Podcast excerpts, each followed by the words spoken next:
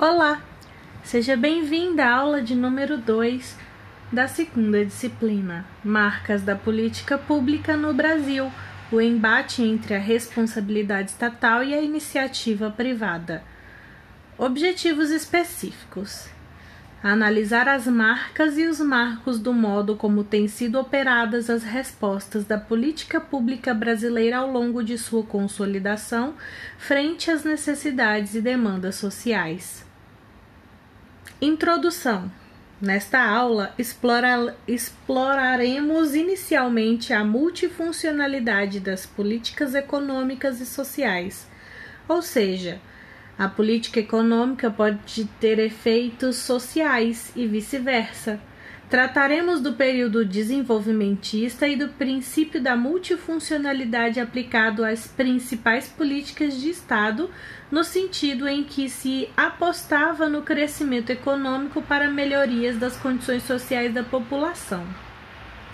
Na segunda sessão desta aula, abordaremos as consequências das diretrizes econômicas mundiais que fizeram parte do processo de globalização a imposição internacional de uma política neoliberal para os países, bem como quais foram as consequências do neoliberalismo no que diz respeito à diminuição do tamanho do Estado.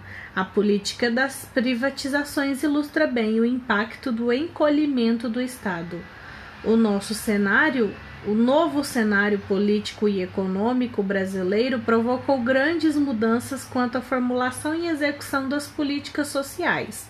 A Constituição de 1988 conduz as políticas sociais a um processo de descentralização e a territorialização da formulação e execução das políticas sociais dentro de um contexto de maior participação democrática e dos diversos setores sociais, buscando parcerias com a iniciativa privada e a sociedade civil.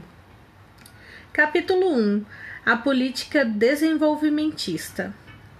O desenvolvimentismo foi uma importante referência política de desenvolvimento econômico que acabou refletindo na visão de desenvolvimento social do Estado.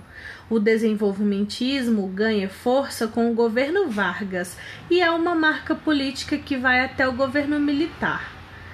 Segundo Dalago, na sua obra de 2007, dos anos 1930 até 1960, as políticas sociais no Brasil foram principalmente marcadas pela necessidade de proteger a classe trabalhadora, os trabalhadores no meio urbano, no sentido de dar a essa classe condições de produzir para o mercado de trabalho, principalmente no setor industrial. As políticas sociais dos governos militares tinham um caráter setorial, o que lembra da Lago em sua obra de 2007. Elas eram centralizadas e foram úteis para legitimar o regime autoritário. Uma política social de grande relevância no período foi o Movimento Brasileiro de Alfabetização, o Mobral, um projeto que promovia a alfabetização de adultos ele era um projeto emergencial porque havia a urgência de alfabetizar o adulto para torná-lo apto ao trabalho no sistema produtivo que se estendia rapidamente durante o período. Mas, principalmente no período militar, de 1964 a 1985, existia a convicção de que as questões sociais seriam resolvidas naturalmente como consequência da prosperidade econômica. Mas será possível esperar que as políticas econômicas tenham efeito no setor social? Capítulo 1.1 As políticas públicas e seus impactos indiretos. É certo que o principal objetivo das políticas do estado de bem-estar sejam seus resultados sociais. No entanto, se é possível observar que elas, muitas vezes, têm impactos positivos na economia e que esses impactos, por sua vez, beneficiam o setor privado. Kertenetsky, em sua obra de 2011.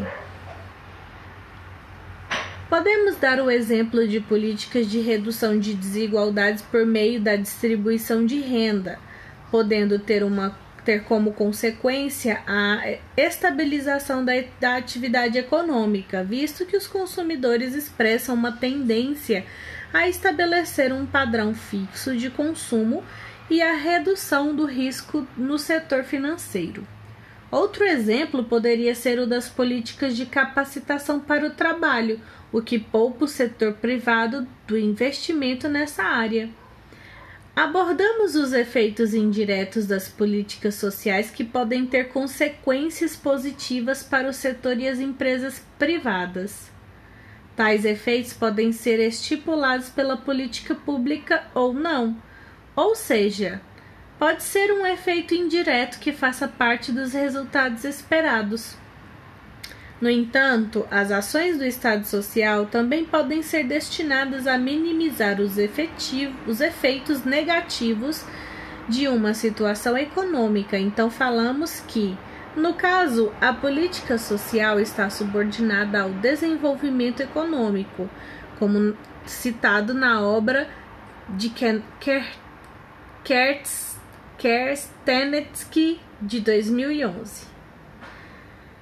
Cabe ressaltar que ocorre a via contrária, ou seja, políticas econômicas também podem influenciar positivamente questões sociais. Assim, as ações de cunho econômico acabam refletindo deliberadamente ou não, segundo a obra de Kerstenetsky de 2011, como uma política social no sentido em que promovem algum benefício social à população. Essa percepção mostra que é possível atrelar o desenvolvimento econômico à promoção do bem-estar social. Na obra de Kerstenetsky, de 2011, é citado como foi esse princípio que orientou muitos governos. A característica comum a essas experiências seria o produtivismo, o objetivo compartilhado de promoção do aumento da capacidade produtiva e crescimento econômico, que em geral se traduzem em projetos de industrialização, urbanização e modernização econômica lideradas pelo Estado, para cuja consecução as políticas sociais foram também mobilizadas, como na obra de Kerstenitsky de 2011, de 2011, página 134. Dentro da lógica produtivista, encontramos o período que ficou conhecido como desenvolvimentista, em que havia a crença de que o Estado promovia condições propícias para que o setor privado e a indústria se instalassem de forma contundente no país, visto que essas ações do Estado já estariam colaborando para o desenvolvimento social. Capítulo 1.2 Desenvolvimentismo fazer crescer o bolo para depois distribuí-lo. Essa política econômica fez parte do investimento feito por vários países, com destaque para os latino-americanos, principalmente depois da Segunda Guerra Mundial, com o intuito de desenvolver a industrialização, a implantação de um parque industrial com a participação maciça do Estado. A ideia, como já anunciamos, era a de desenvolver a economia, a produção a partir do investimento pesado por parte do governo. A consequência desse desenvolvimento econômico seria o aumento dos trabalhadores assalariados, mais consumo.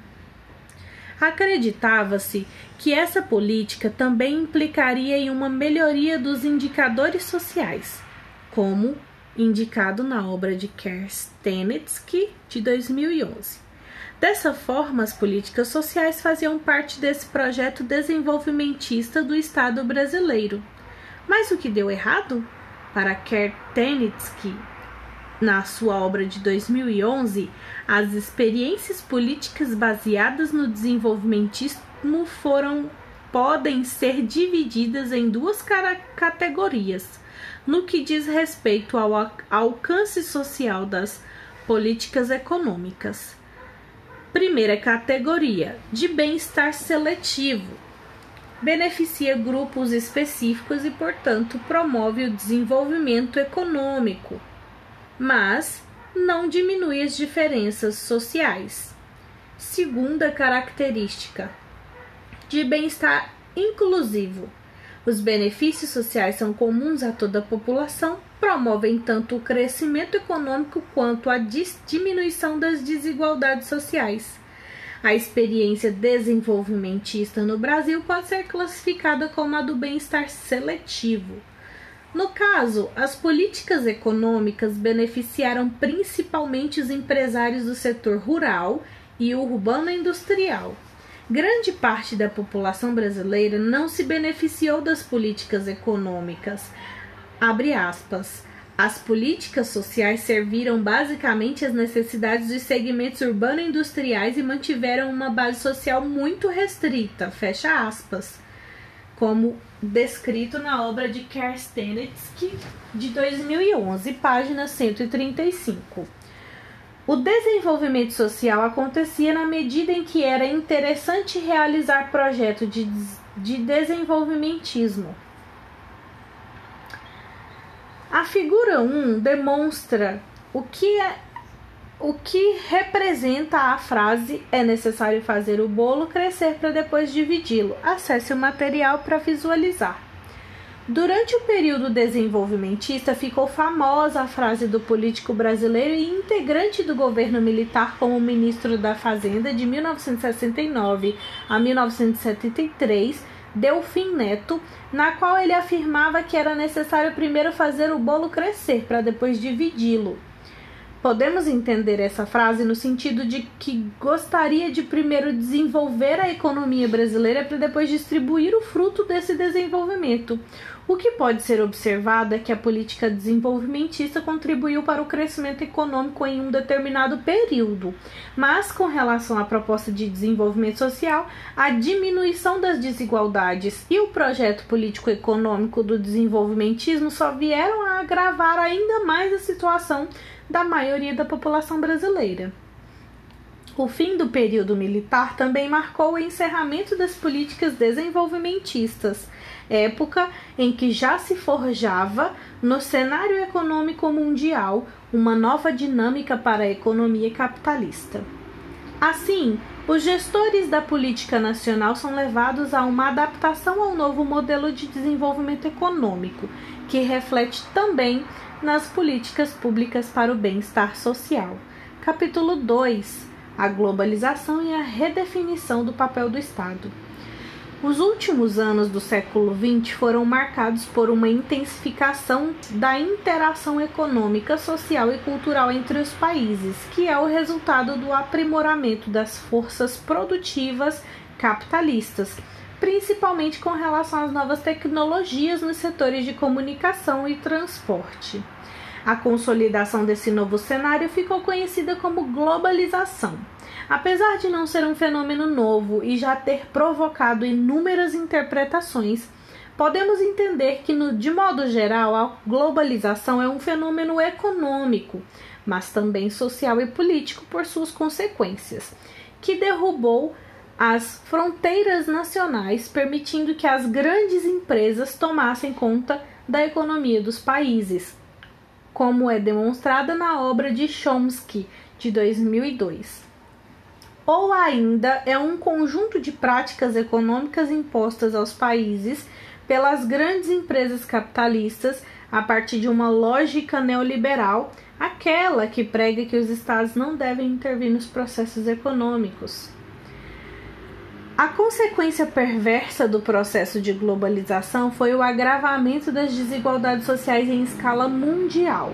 As grandes empresas, mediadas pelos governos dos países hegemônicos, principalmente os dos Estados Unidos, impuseram tratados comerciais às demais nações de tal modo que passaram a exercer uma grande influência em suas economias, sem, no entanto, ter qualquer preocupação com as consequências desses novos arranjos econômicos, como demonstra a obra de Chomsky de 2002, tais como o aumento da pobreza e do desemprego. Nesse contexto, o final do século XX traz consigo a necessidade de uma redefinição do papel do Estado o modelo neoliberal imposto às nações determinou a necessidade de um novo dimensionamento do Estado e a delimitação de suas ações. As mudanças impostas aos países sobre redução do tamanho do Estado estavam relacionadas tanto à sua não intervenção nos assuntos econômicos quanto à diminuição de seus investimentos em políticas sociais. Justamente em um momento em que os problemas causados pela globalização aumentavam de proporção. Nos diversos setores da sociedade, o Estado, que fica menor, começa a estabelecer parcerias com a iniciativa privada e com o terceiro setor, como as ONGs, que passam a preencher os espaços anteriormente ocupados pelos entes públicos. A relação do Estado com esses outros setores, que passam a ser concessionários do serviço público, é estabelecida a partir de um marco regulatório, ou seja, ela é pautada por um conjunto de leis, normas e diretrizes responsáveis por regulamentar tal vínculo. Nesse caso, o marco regulatório é um importante dispositivo jurídico em que o Estado estabelece o processo por meio do qual assegura a qualidade do serviço prestado à sociedade, como identifica Wolfenbüttel na sua obra de 2006. Um importante mecanismo de controle acontece principalmente pelas agências regu que regulamentam e fiscalizam o funcionamento dos serviços. Essas agências são autarquias, ou seja, fazem parte da administração pública indireta com autonomia de patrimônio e receita, atuando como mediadoras entre as empresas prestadoras de serviço e o Estado. Podemos citar empresas como a Agência Nacional de Telecomunicações, a Anatel, a Agência Nacional de Energia Elétrica, a ANEL, e a Agência Nacional do Petróleo, Gás Natural e Biocombustíveis, a ANP. Para saber mais sobre o processo de globalização, assista o documentário do geógrafo Milton Santos, disponível na Mediateca. A figura 2 demonstra a globalização e a desigualdade social. Acesse o material para visualizar. A globalização determinou um contexto de aprofundamento das desigualdades sociais. Capítulo 2.1 A privatização dos serviços públicos no Brasil. O processo de privatização de instituições públicas foi uma marca do governo brasileiro nos anos de 1990 e vai ao encontro da proposta neoliberal imposta pela economia mundial globalizada por meio de organismos internacionais, como o Fundo Monetário Internacional, FMI, e o Banco Mundial.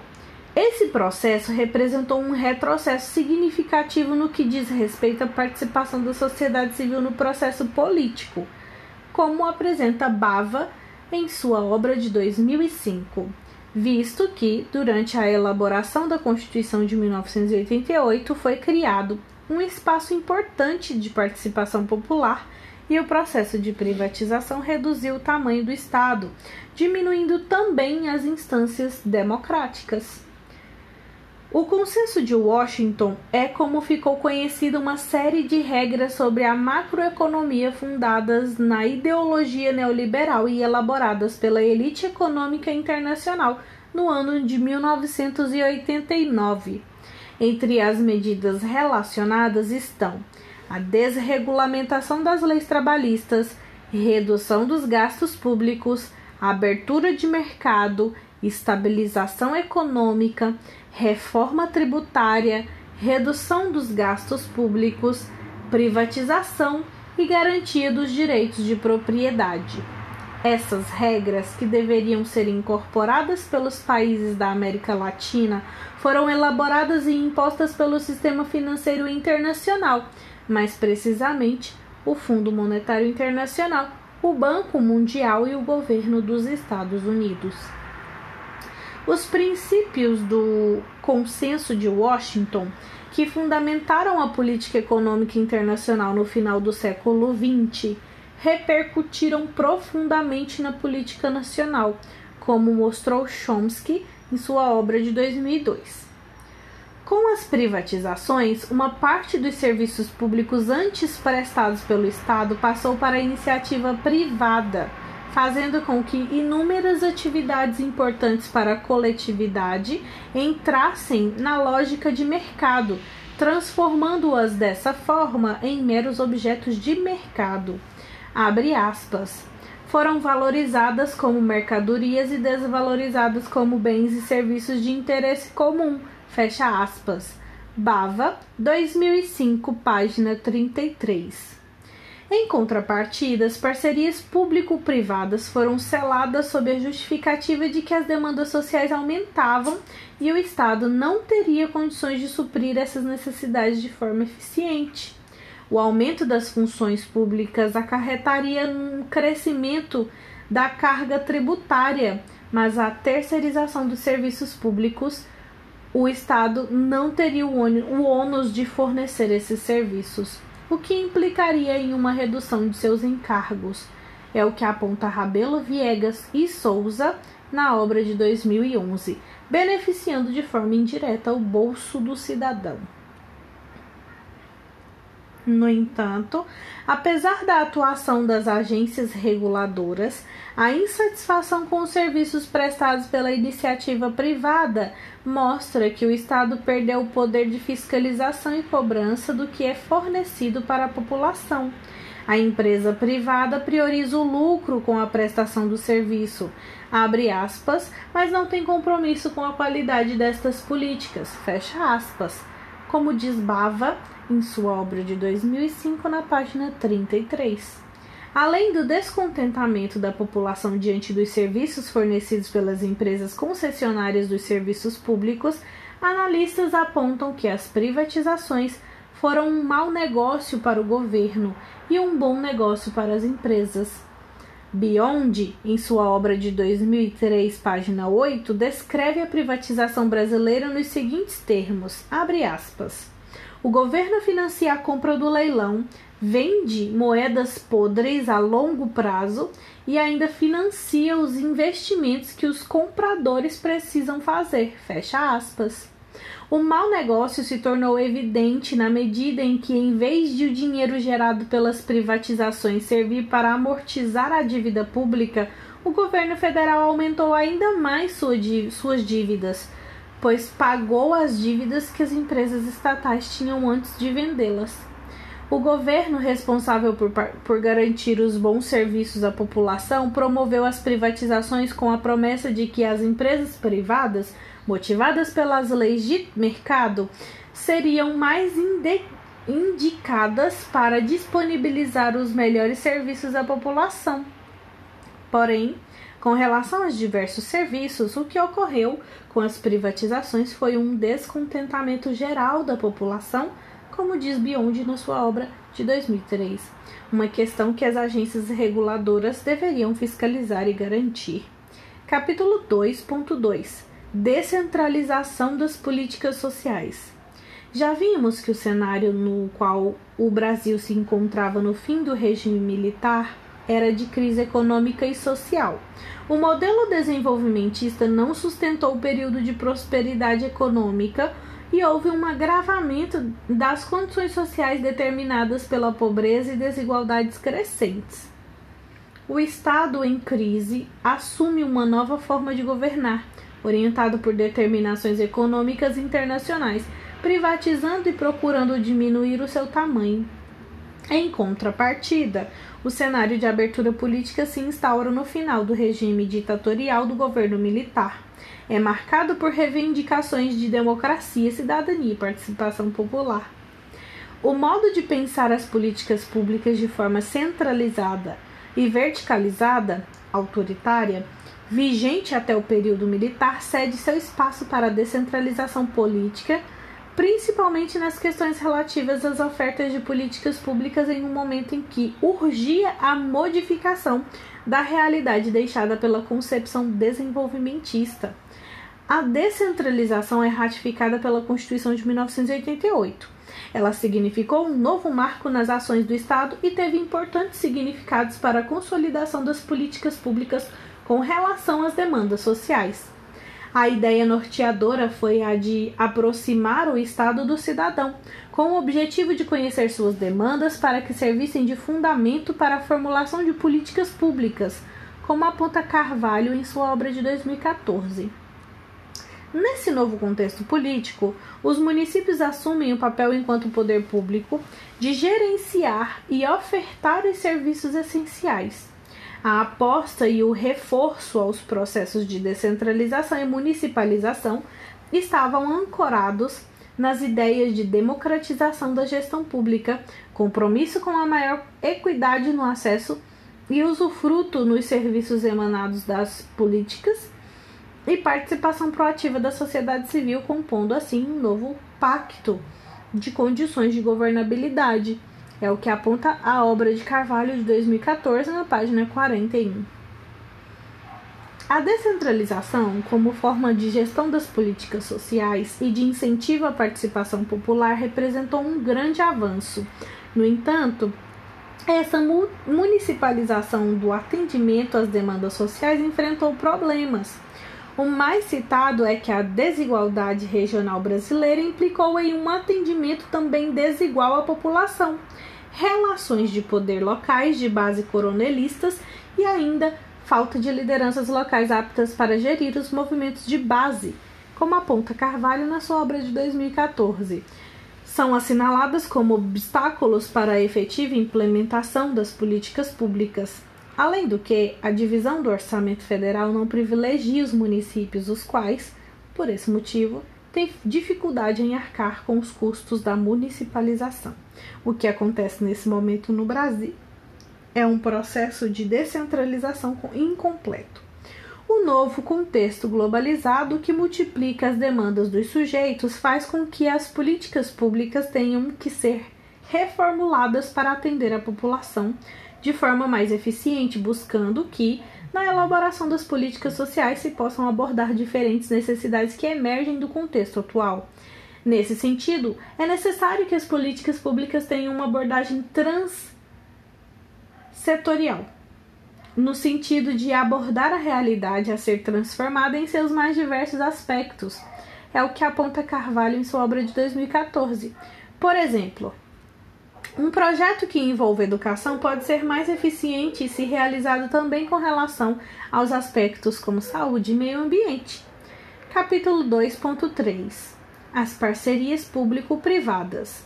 O Estado mínimo, o processo de descentralização das políticas sociais, municipalização, a emergência de novas necessidades de assistência e a busca de soluções conjuntas entre o Estado e a sociedade dão sentido ao fortalecimento das parcerias político-privadas. População e Estado buscam parcerias com o setor privado e o terceiro setor para realizar seus projetos, dividindo responsabilidades. Segundo Carvalho, em sua obra de 2014, as parcerias político-privadas começaram a ser estabelecidas principalmente devido ao déficit déficit público, que também é responsável pelo abre aspas, enxugamento da máquina pública, fecha aspas, visto que o Estado fica menor e tem dificuldade de solucionar sozinho diversos problemas sociais sem o apoio de outros parceiros, inclusive os do setor público não estatal, terceiro setor. No entanto, essa parceria acabou se consolidando e mostrou-se muito importante para o novo modelo de gestão das políticas públicas. A municipalização deu ênfase à dimensão territorial na elaboração e execução das políticas públicas, em que é possível contar com a participação de forças locais e que amplia o universo de possibilidades de transformação da realidade, garantindo uma efetiva participação da população local e integrando as políticas sociais às dinâmicas próprias da comunidade. A gestão territorializada das políticas públicas possibilita uma maior integração dos diversos setores sociais, incluindo o setor privado. O entendimento da relação público-privada no campo social não segue a mesma lógica das privatizações, ou seja, não se trata de uma concessão de serviço público para o setor privado, posto que aqui a relação público-privada está relacionada às parcerias de ação conjunta visando a um mesmo objetivo, como define Carvalho na sua obra de 2014.